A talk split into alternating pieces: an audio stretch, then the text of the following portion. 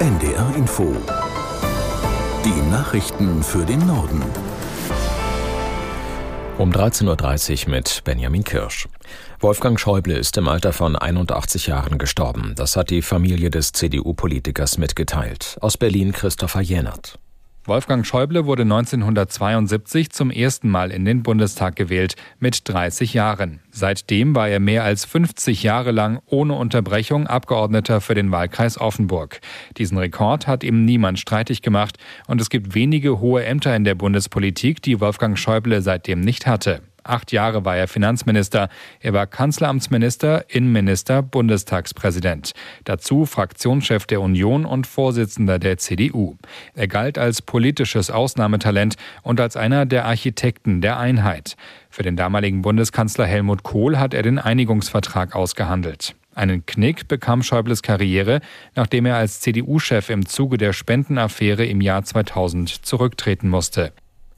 Die Hochwassersituation in Niedersachsen bleibt angespannt. Die Einsatzkräfte haben die Lage nach eigenen Angaben zwar großteils unter Kontrolle, man könne aber noch keine Entwarnung geben. Bertil Starke blickt auf die kommenden Tage.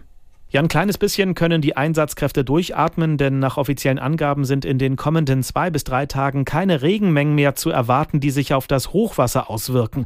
Das ist aber noch nicht die Entwarnung, auf die viele Menschen in den Hochwassergebieten warten, denn zum Jahreswechsel rechnen die Behörden dann wieder mit neuen Niederschlägen. Und die würden dann vielerorts auf durchweichte Dämme fallen.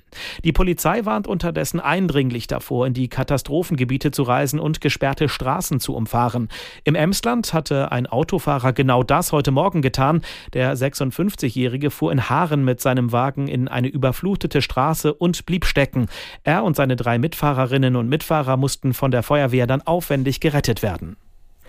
Der Vorsitzende des Virchow-Bundes Heinrich hat die Protestaktion von niedergelassenen Ärzten nochmals begründet. Er beklagte im ZDF eine überbordende Bürokratie. Die Praxen müssten endlich von Dingen entlastet werden, die nichts mit der Behandlung von Patienten zu tun hätten. Mehrere Verbände haben dazu aufgerufen, Hausarzt- und Facharztpraxen zwischen Weihnachten und Silvester geschlossen zu halten. Heinrich kritisierte auch, dass Praxen keine finanzielle Sonderzuwendung mehr erhalten, wenn neue Patienten zu ihnen kommen. Gesundheitsminister Lauterbach will sich im Januar mit Vertretern der Hausärzte treffen, um über beklagte Überlastung zu beraten.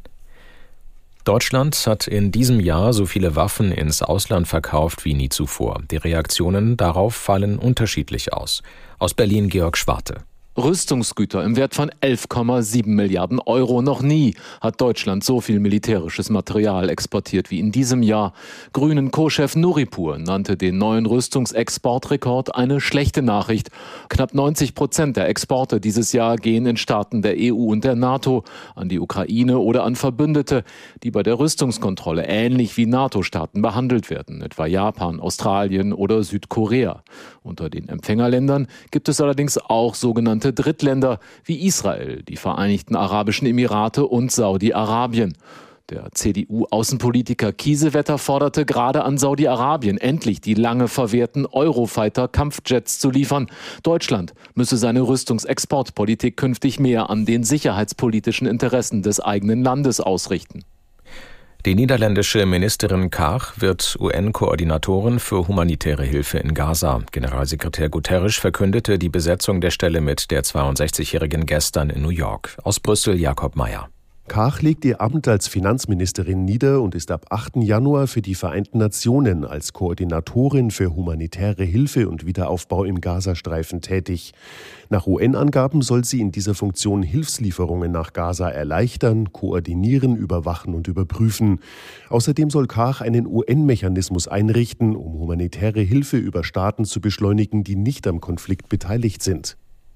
Drei deutsche Wissenschaftler haben offenbar eine Sicherheitslücke im Autopilotsystem des Elektrofahrzeugherstellers Tesla entdeckt. Wie der Spiegel berichtet, haben die Forscher der TU Berlin es geschafft, die Software zu hacken und die Funktionsweise des Autopiloten zu rekonstruieren. Von dieser Sicherheitslücke betroffen sind demnach möglicherweise alle Tesla-Autos. Für Nutzerinnen und Nutzer haben sie keine Auswirkungen. Die Konkurrenz könnte mit den zugänglichen Informationen große Teile des Autopiloten aber relativ leicht nachbauen. Die Wissenschaftler haben nach eigenen Angaben den Autobauer über die Lücke informiert. Der Ausbau des Stromnetzes in Deutschland kommt nach Einschätzung der Bundesnetzagentur gut voran. Die Erweiterung der Netze ist unter anderem erforderlich, um Energie aus den norddeutschen Windkraftanlagen in den Süden zu transportieren. Aus Bonn Anne Burkhardt. Die Bundesnetzagentur muss dafür tausende Kilometer an Stromleitungen prüfen und genehmigen. Das ging anfangs nur langsam. Dieses Jahr hat das Prozedere aber Fahrt aufgenommen. Die Bundesnetzagentur hat Leitungen in einer Gesamtlänge von 600 Kilometern freigegeben. Auf weiteren 400 Kilometern wurden die Verfahren beschleunigt. Das ergibt also 1000 Leitungskilometer, auf denen die Netzbetreiber bald mit den Bauarbeiten beginnen können. Das waren die Nachrichten.